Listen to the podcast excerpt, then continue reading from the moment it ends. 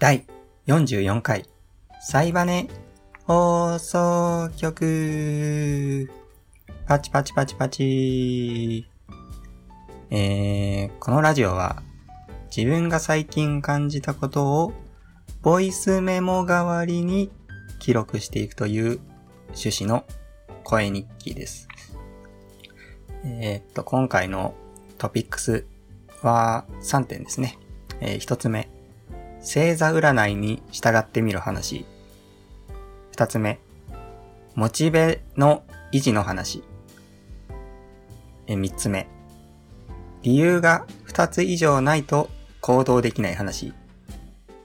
え、以上3つでお送りしていこうと思うんですけど、まあそのトピックスの話に入る前に、近況トークでもしようかなって思うんですけど、そうですね。あの、前回のラジオでも話したんですけど、ラジオトークっていうアプリを始めて、まあ、それはラジオがお手軽に録音できて投稿できるっていうアプリなんですけど、そこでマシュマロにいただいた質問に短く3分くらいで答えるっていうのを始めたんですけど、やっぱ喋るの好きだなっていう風に改めて思ったというか、うん。まあ、でも向こうの方は、なんか、すごく、かしこまって、なんでしょう、よそ行きの僕がいる感じで、なんか声もちょっと張ってるし、頑張ってる感じで喋ってるんですけど、まあ、こっちのラジオは、サイバネ放送局の方は、まあ、相変わらず、ダラダラと続けていこうかなというふうに 自然体でやっていこうかなというふうに思っています。うん。で、まあ、最近他は、なんか、忍者ラっていうゲームスイッチ向けの、なんか、雰囲気的にはスプラトゥーンみたいな絵柄の感じの対戦ゲームで、忍者とチャンバラ合わせる忍者ラみたいな、まあ、ビシバシ殴り合って勝つみたいな サバイバルゲームなんですけど、それを、なんか、始めたんですね。なんか CM 見て面白そうだなと思って。で、これびっくりしたのが、基本プレイ無料なんですよ。まあ、追加で課金要素とかはあるんですけど、基本プレイは無料でオンライン対戦とかできて遊べるっていうゲームで、なんか据え置き機で基本プレイ無料って僕初めて見て、まあ、スマホみたいだなと思って、びっくりしたんですよね。でも、で、よくよく見てみると、作ってるのがガンホーだったっていうね、パズドラとか作っている。スマホゲ作ってるとこじゃんみたいな。なんかそういう気づきもあったんですけど、なんか、それがすごく僕の中で革新的で、なんか、とっつきやすくていいなと思いましたし、なんか今後コンシューマーゲームもどんどん基本プロ、プレイ無料が増えていくのかなとかちょっと思ったりして、うん。面白かったですね。うん。忍者ら自体は、もう飽きちゃったんですけど でも、面白かったです。という感じの近況トークですね。じゃあまあ、特にそんな話すこともないので、トピックスに行きますか。えーと、まず一つ目。星座占いに従ってみる話。これは、えっ、ー、と、まあ、文字通り、星座占いに従ってみるっていう話なんですけど、えっ、ー、と、星座占いってあるじゃないですか。天秤座は、今日の天秤座は何位みたいな、何々をするといいよ、みたいな。えー、それを、まあ、一旦ね、全乗っかりしてみようかなって思ったんですよ。全乗っかりして、ちょっと一週間過ごしてみようかなと思ったんです。で、これなんで思ったかっていうと、なんか最近、メリハリっていうかなんかこう、なんでしょう。刺激がないんですよね。毎日に。なんかこう、なんでしょう。なんで言えばいいのかな。あんま外も出ないし、同じ毎日の繰り返しになりがちなんですよね。うん、朝起きて、仕事して、終わってお酒飲んで寝るみたいな、なんか この、このままでちょっと俺の人生いいのかなって思って、ちょっとメリハリをつけたいと思って、やっぱり、外からの何かこう、作用が必要かなと思ったんですね。なんかうまく言えないんですけど。でそこで、あのー、話が変わるんですけど、ヘアキャンアニメの、ゆるキャンのスピンオフなのかなあれは。ヘアキャンっていうアニメを見て、3分ぐらいのショートアニメなのかな確か。それの、何話か忘れたんですけど、登場キャラのシマリンが、占いを見て、占い結果で不意打ちって出るんですよね。不意打ちに注意みたいな。で、それを見て、そのシマリンが不意打ちってなんだみたいな感じで、不意打ちに注意しながら一日を過ごしていくっていう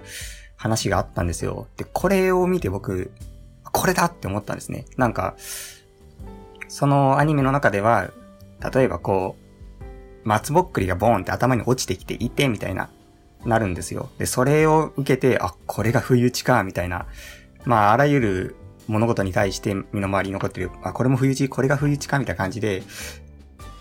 本来そんな松ぼっくり当たっただけだったら、一定、うわ、最悪って、すごいネガティブな印象を受けて終わりかなって思うんですよ。まあ、松ぼっくり当たっただけでそんな、一定みたいにならないかもしれないですけど、でも、なんかその、占い結果、不一っていう出た前提があると、あ、これが占いの言ってた通りだ、みたいな、こう、すごくポジティブに受け取れるというか、なんか毎日が何でもない日常がすごく楽しくなるように思えたんですよね。で、これをちょっと僕もやってみようと思って、毎日星座占い、僕天秤座なんですけど、天秤座の星座占いを毎日見るようにして過ごしてみたんですよ。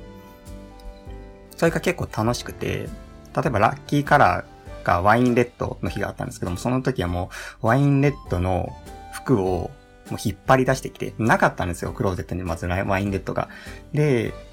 ないなと、でも持ってたはずだなと思って、押し入れから引っ張り出し、漁ってみると、ワインレッドの服があったんですね。で、そのワインレッドの服を探す過程で、あ、この服も持ってたんだとか、この服こんなとこあったんだっていう風になんか、他の服も見つけられるっていう副産物があって、なんか、結果得したんですよね。ワインレッドを探す過程で探してた服が見つかったりとか。で、あ、これはまさにラッキーカラーだったな、みたいな。なんか、それって占い結果ラあのワインレッドって出なかったら絶対しなかった行動なんですよね。でもそういうなんか外的要因があることによって、いつもと違う行動をすることによって、少し毎日に刺激が出るというようなことが何回かあったんですよ。まあ、ラッキーアイテム、風呂の日とか。風呂、そういえば俺風呂ってあんま入ってないなと思って、毎日シャワーなんですよね。うん、なんですけど、まあ、ちょっと風呂入ってみようと思って、まあ、風呂を掃除する道具をまず集めるところから始まり、もうピッカピカにして入ったらやっぱりもうほんと気持ちよくて、あ、風呂ってこんな気持ちよかったんだっていうのをちょっと思い出したりとか、なんか結構に色の色いいことがあるんですよ。なので、ちょっとこう、お手軽で良かったっていう話で、まあ以上なんですけど、これは。なんか、最近はやっぱり外に出にくい毎日なので、そんな中で、ちょっと、日常を少し変えたいなというふうに考えの方いらっしゃったら、まあちょっと占いの結果に全乗っかりしてみるっていうのがいいのかなっていうふうに思います。なんかやっぱ実績を解除するような楽しさがあるんですよね。ワインレッド、あ、じゃあワインレッドのやつを何としても探すぞ、みたいな。ラッキーカラーオレンジとかなったりすると、スーパー行ってもうオレンジのものをとにかく探すんですよね。で、行く前とかはなんか、みかんとか、そんぐらいしか思いつかないんですけど、行ってみると意外とオレンジあるな、みたいな。世の中にオレンジ色ってこんなあるんだ、みたいなね。なんかそういう面白さがあって、結構楽しいんですよね。うん。来た連絡は早めに返す、返すと基地です、みたいなことがあった日は、イラスト依頼のメールが来たんですけど、もう速攻で返して、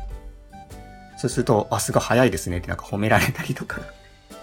そういう良さがあって、まあメールの返信って本当に後回し後回しにしがちなんですけど、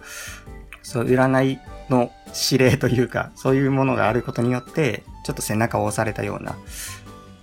感じになって、まあいいことが結果多かったですね。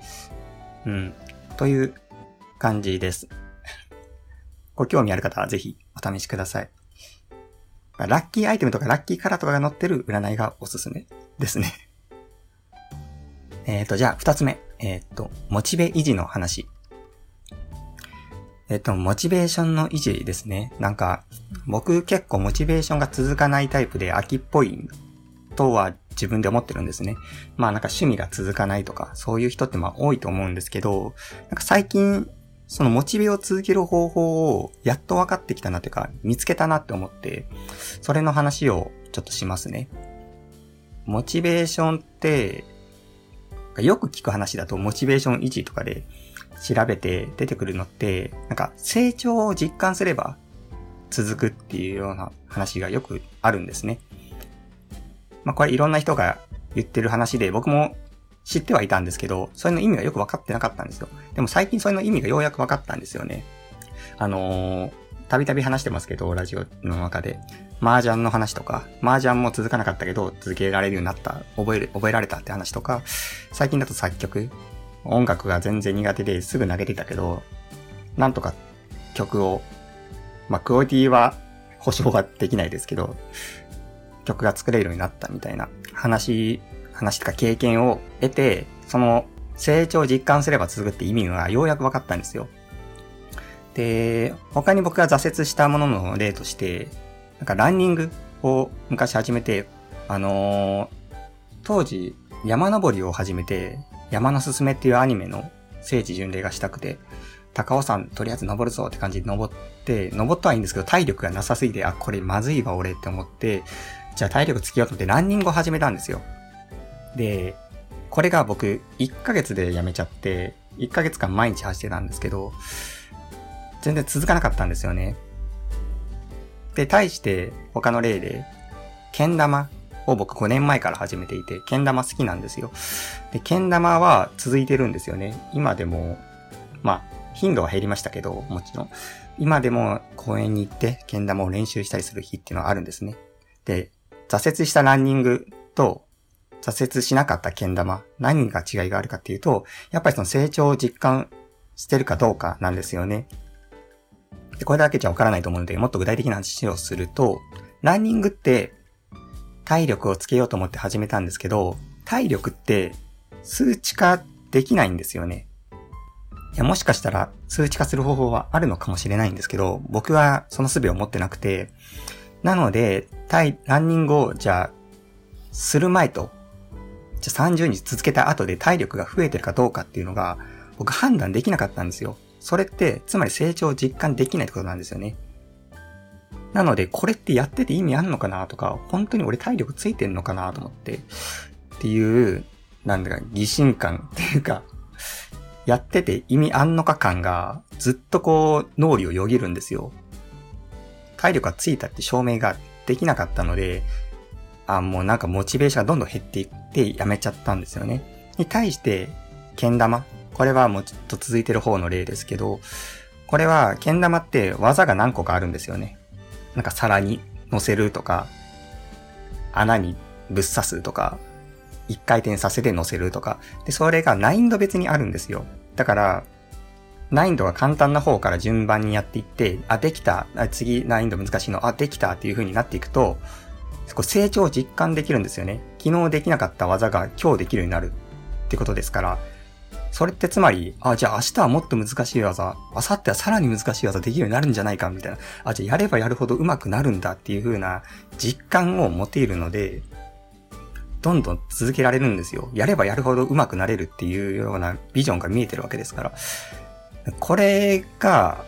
モチベを維持できるからくりの秘密。周りがよく世間でよく言う成長を実感すれば続くっていうことの意味なんだなっていうふうにやっと理解したんですよね、その時。なので、ちょっと名前挙げた麻雀の話で言うと、役を1個覚えて、まず最初。じゃあ、単ヤオっていう役を覚えたとして、じゃあもう単ヤオで絶対上がるって決めるんですよね。もう何が、もうどんだけ手配が国士無双とに近くても 諦めて単ヤオで上がるぞって決めて、で、単ヤオで上がれたら、あ、よし、単ヤオで上がれた。これが単ヤオだな。単ヤオ覚えたぞってなるんですね。で、次はじゃあピンフで上がるぞって決めて、何としてでもピンフで上がれるまでやるんですね。で、ピンフで上がれると、お、これがピンフか、なるほどなって ピンフを覚えたぞっていう風になって、昨日覚えてなかった役を今日覚えるっていうのを、どんどん繰り返していくと、あ、なんか自分で成長、今成長してるなっていう風に、自分の糧になってるなっていう風に実感ができるので、続くんだなっていう風に思って、それに麻雀を始めた時に気づいたんですよね。なので、最近始めた作曲も、その理論を当てはめてみようと思って、やる、作曲を始める前に、小目標をいっぱい設定したんですよね。まず、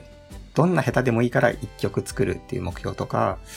じゃあアルペジオっていうのがなんかあるらしいから双方が、そのアルペジオを入れた曲を一曲作るとか、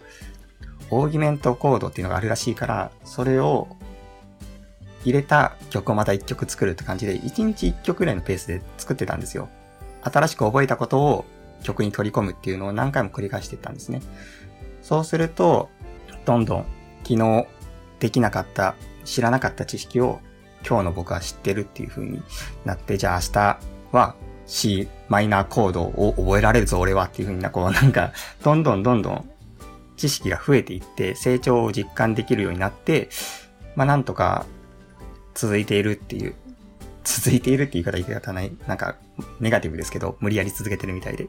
まあ楽しく続けられているっていうことなんですよね。なので、小目標をいっぱいつければいいんだなっていうふうに思いました。結論としては。それこそ、さっきの星座占いの話じゃないですけど、なんか実績を解除していく。目標をいっぱい立てて、その実績を解除していく、クリアしていくっていう、なんかゲーム性みたいなのが、すごく自分には合っていて、いいなって思ったので、まあもしも、全然なんか物事続かないって人がいたら、小目標を本当に達成しやすい。何でもいいんですよね、本当に。どんなに小さな目標、むしろ小さい方がいい。達成しやすければ、しやすいほどいい。とは思うんですけど、序盤の方は。小目標をいっぱい立てて物事に取り込んでみるっていうのがいいかなというふうに思いました。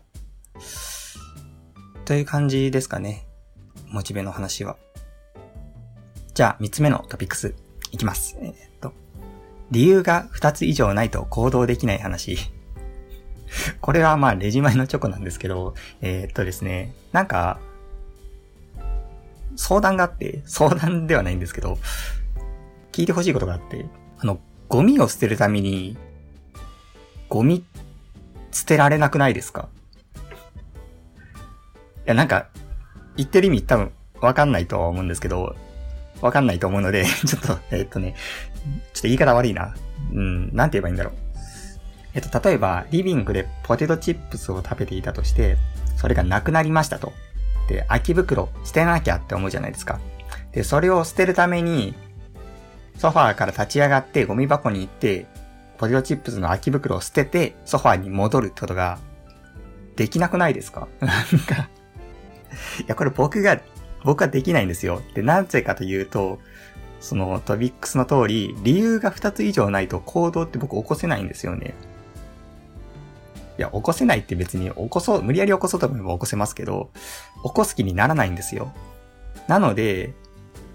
さっきのポテトチップスの話で言うと、トイレが行きたくなったタイミングとかに、トイレに行くついでにゴミを捨てるっていう風に、こう理由が2つないと、なんかね、行動する気起きないんですよ。生き方が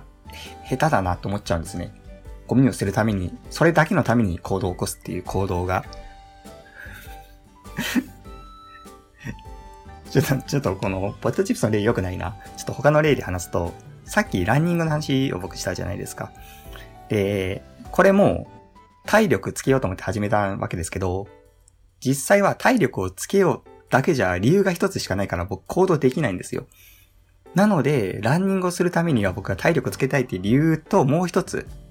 理由が必要なんですね。そこで自分が取った行動っていうのは、あの道具を買ってしまう。がランニングタイツを買ったんですよ。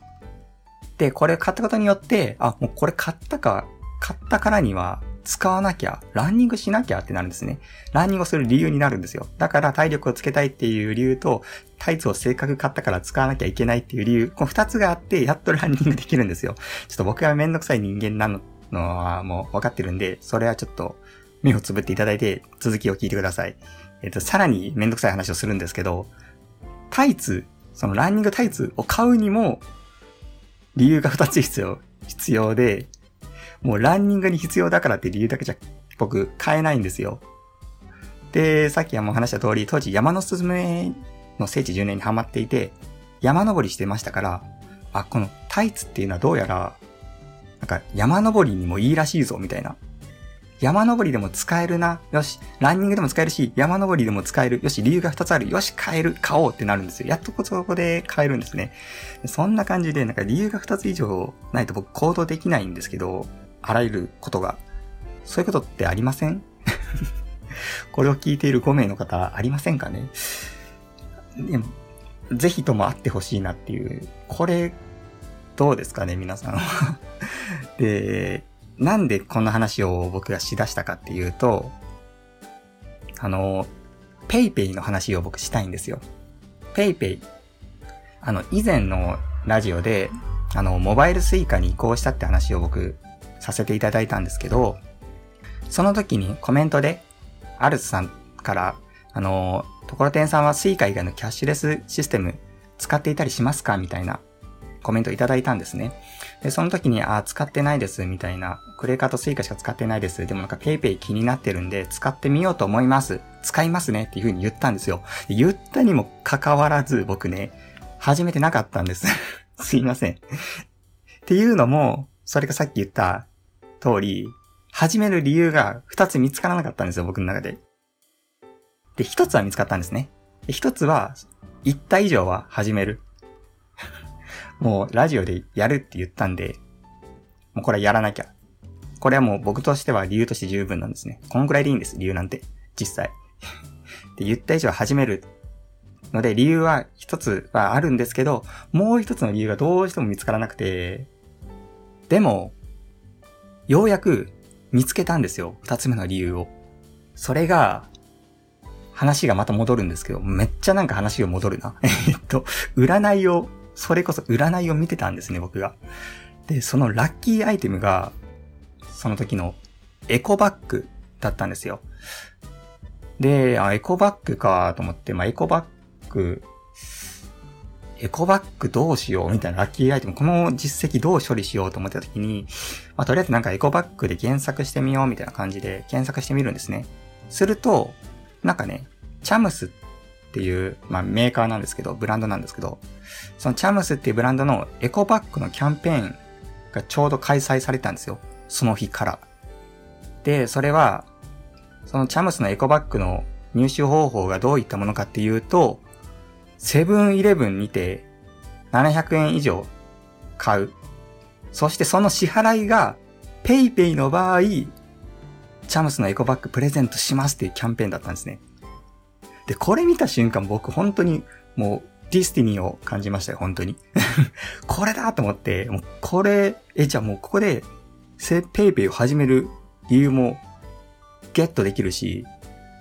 占いの実績も解除できるみたいな。しかもそれをラジオで話すこともできるし、お得すぎるのではと思って、やっと理由が揃って、二つどころか三つ揃って、ようやく始められて、ペイペイ始めたっていう話をね、僕はしたいんです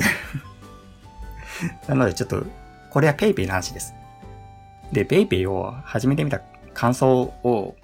今から言うんですけど、なんか僕としては、なんかあんまり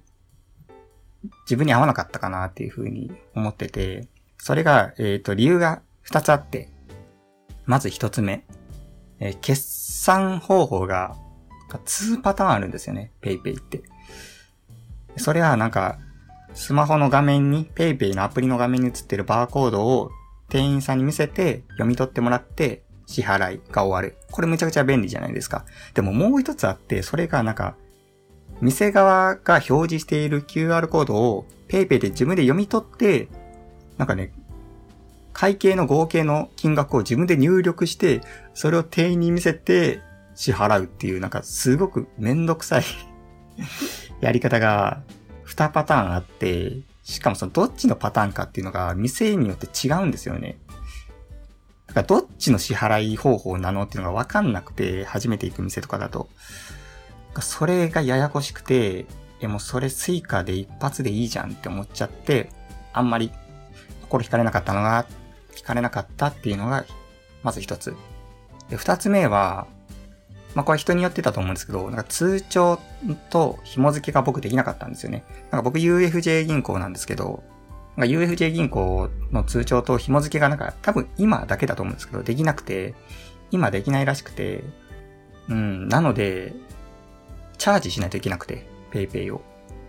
ATM から。もうそれがチャージして支払うみたいなのが、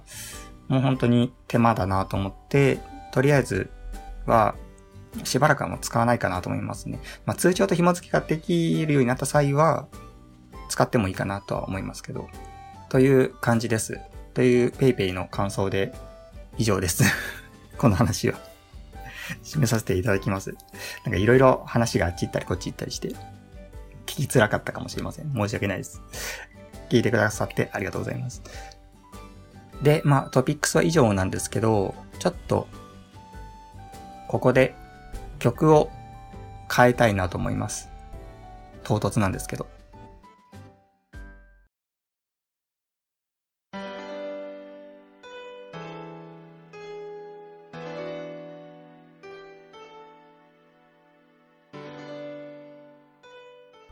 はい。で、なんで曲を変えたかっていうと、あの、エンディング曲をちゃんと用意しようかなっていうふうに思いまして、なんかラジオ、僕このラジオ喋って唐突に終わるのでいつも、なんか、あ、終わるなー感が欲しいんですよね。なんかラジオって。ラジオってそのなんか、結構長尺ですし、それを終わるときになんか急に終わるとなんか、あってなんかすごい突き放された気分になることが僕はあって、なんかエンディング曲が流れることによって、あ、もうすぐ終わるんだなっていう風な、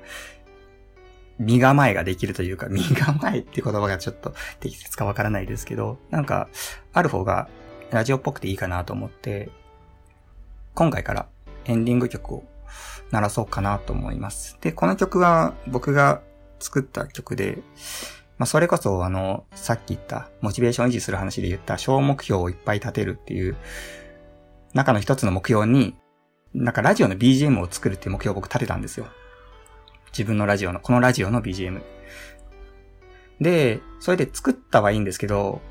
今まで使っている曲、今までずっと鳴ってた曲あるじゃないですか。あれは、ホタルサウンドさんが作曲された、林の抜け道っていうまフリーで公開されている BGM ですね。あの曲もすごく好きで、第1回から使っている曲ですし、思い入れもあるんですよね。うん。で、やっぱラジオって、僕も多分過去にも話したと思うんですけど、なんかナイティナインさんのオールナイトニッポン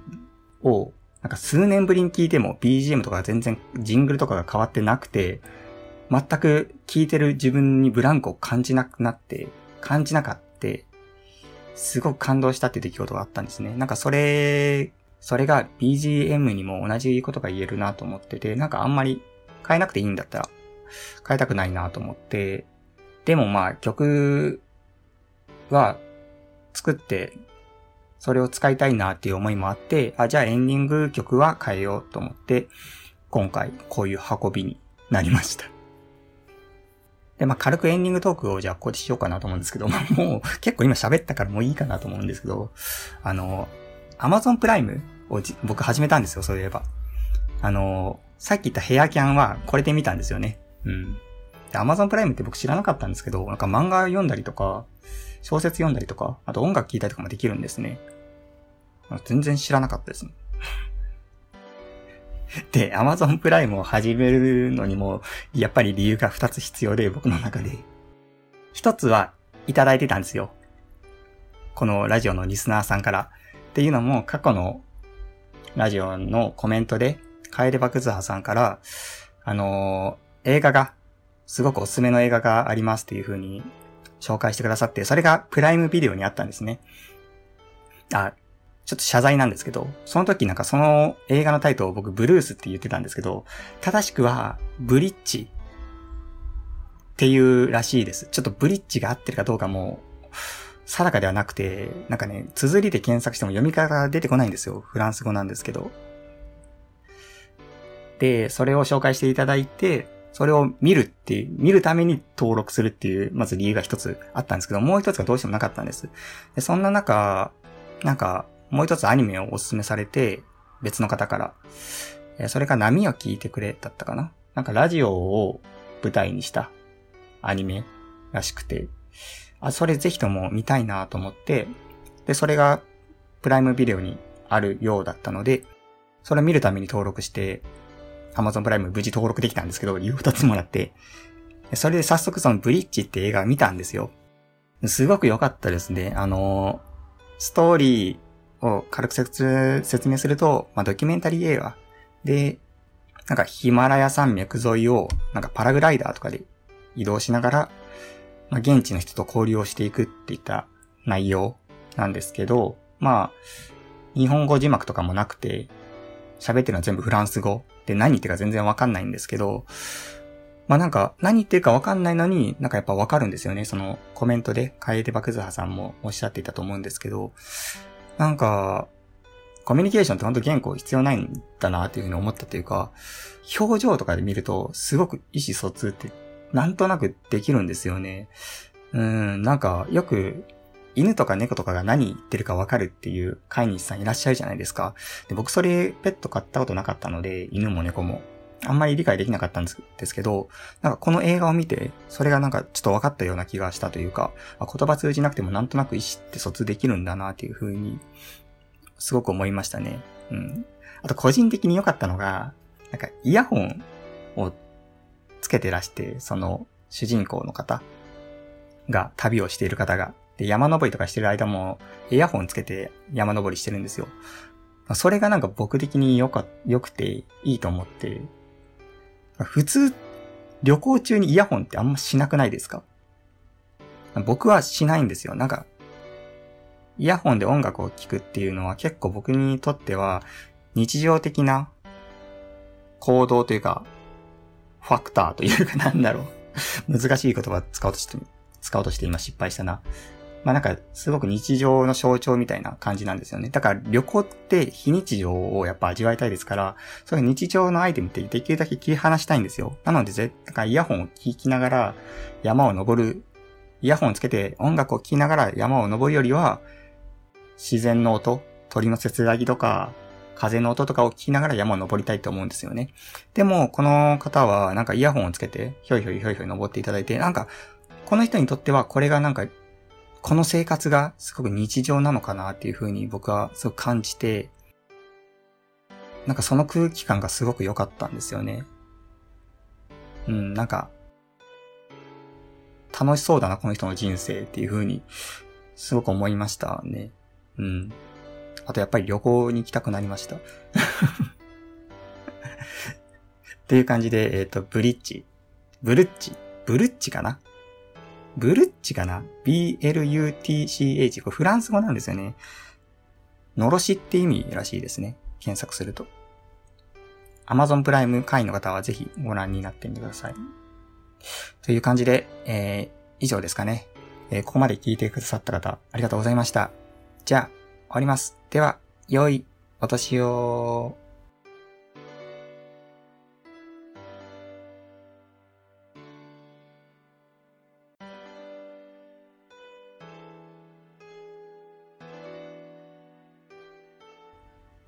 ブルッチで合ってるよね、映画のタイトル。なんか、フランス語、僕、大学で履修してたはずなのに、全然わかんなくて、本当意味なかったな。何も身にな、身にもなってないですね。うん。フランス語の授業で覚えた、覚えてることといえば、ショコラがフランス語だったってことぐらいですね。あの、ショコラってフランス語なんですけど、英語でチョコレートなんですよね。え、ショコラとチョコレート一緒じゃんってなったその衝撃。それしか覚えてない、もはや。チョコレートをフランス語読みしただけなんだ、ショコラッタ、ショコラってっていう風に思ったのが、僕の1年間のフランス語の授業で覚えたこと、唯一覚えたことですね。ああ、こんなことなの、ほんともっと勉強していけばけばよかったなっていうふうに、本当思いますね。大人になると。うん。本当、やっぱ大人になると周りみんな頭良くて、恥ずかしくなってくるんですよね。話についていけない。